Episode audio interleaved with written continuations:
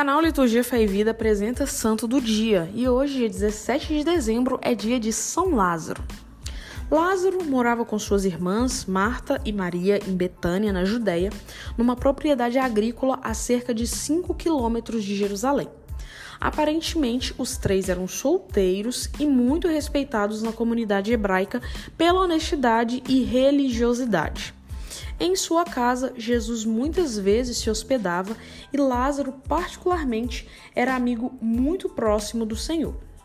O ponto alto dessa amizade nos é relatado no Evangelho de São João, quando Marta e Maria mandam avisar Jesus, distante em outro lugar, de que Lázaro, aquele que tu amas, estava enfermo em Betânia. Apesar da mensagem, Jesus ainda se demorou dois dias antes de ir vê-los, e o fez sabendo da hostilidade dos judeus para consigo, pois lá haviam tentado apedrejá-lo há não muito tempo. Jesus sabia que Lázaro já havia morrido quando partiu, e de fato, quando ele e os apóstolos chegaram, fazia quatro dias que estava enterrado, segundo o costume judeu, numa gruta com a entrada fechada por uma pedra. Tanto Marta quanto Maria disseram a Jesus: Se tivesses estado aqui, meu irmão não teria morrido, pois acreditavam que o Senhor poderia curá-lo. Porém, embora acreditassem também na ressurreição dos mortos ao final dos tempos, não lhes ocorreu que Jesus poderia ressuscitar Lázaro diretamente. Jesus se emocionou profundamente com as lágrimas de Maria e chorou à entrada do túmulo de Lázaro, o que chamou a atenção dos judeus que haviam comparecido para dar condolência às irmãs. Vede como ele o amava. Também emocionado com os comentários do povo de que ele, tendo antes dado à vista a um cego de nascença, poderia ter curado Lázaro, Jesus ordenou que tirassem a pedra que selava o sepulcro. Marta estranhou, alegando que o corpo já exalava mau cheiro. Mas Cristo lembrou-lhe o que conversaram pouco antes, de que ela deveria crer na ressurreição e também nele, o Cristo. Assim retirada a pedra, Jesus dirigiu-se primeiramente ao Pai em benefício dos circundantes, para que acreditassem, e em voz alta ordenou: Lázaro, vem para fora. Imediatamente o ressuscitado saiu, ainda com os pés e as mãos atados com as faixas fúnebres e o rosto coberto por um sudário. Jesus mandou que o libertassem.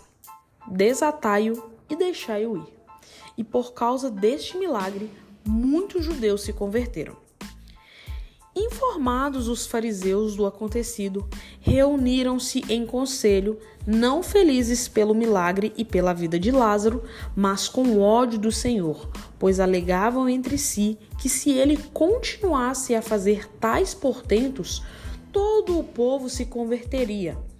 E, ao menos no seu entender, proclamaria numa revolta Jesus como rei, quando então os romanos virão e arruinarão a nossa cidade e toda a nação em represália.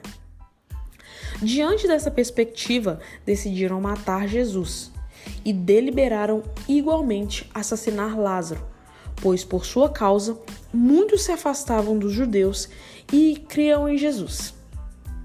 Contudo, dias depois do milagre, Lázaro e suas irmãs ofereceram em Betânia um jantar a Jesus a seis dias da Páscoa.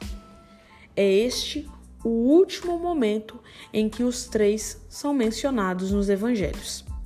Há indícios concretos, além da tradição e escritos muito antigos, que apontam a viagem de Lázaro e suas irmãs para a ilha de Chipre, depois da ressurreição de Cristo, onde ele se tornou bispo de Sítio, hoje Lamaca, em 890 na Basílica de São Lázaro, que é a padroeira da cidade.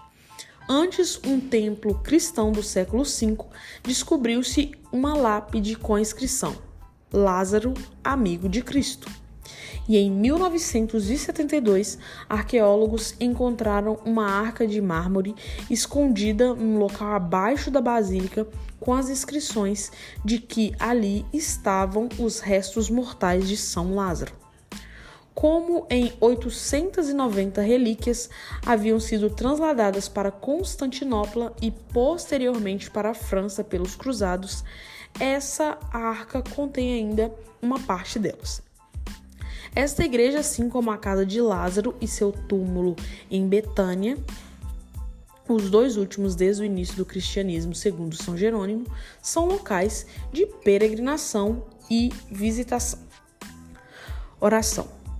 Senhor Deus, em cujo amor e amizade infinitos vos fizestes vossa própria imagem e semelhança, concedei-nos, por intercessão de São Lázaro, tão querido e próximo de vós, a graça de sairmos para fora da escura e fria gruta do pecado e da mentira, e desatai as faixas que nos prendem ao que é passageiro e mortal, de modo a que possamos ir definitivamente para vós, que de cada um de nós se possa dizer: Vede como ele o amava. Por nosso Senhor Jesus Cristo e Nossa Senhora. Amém.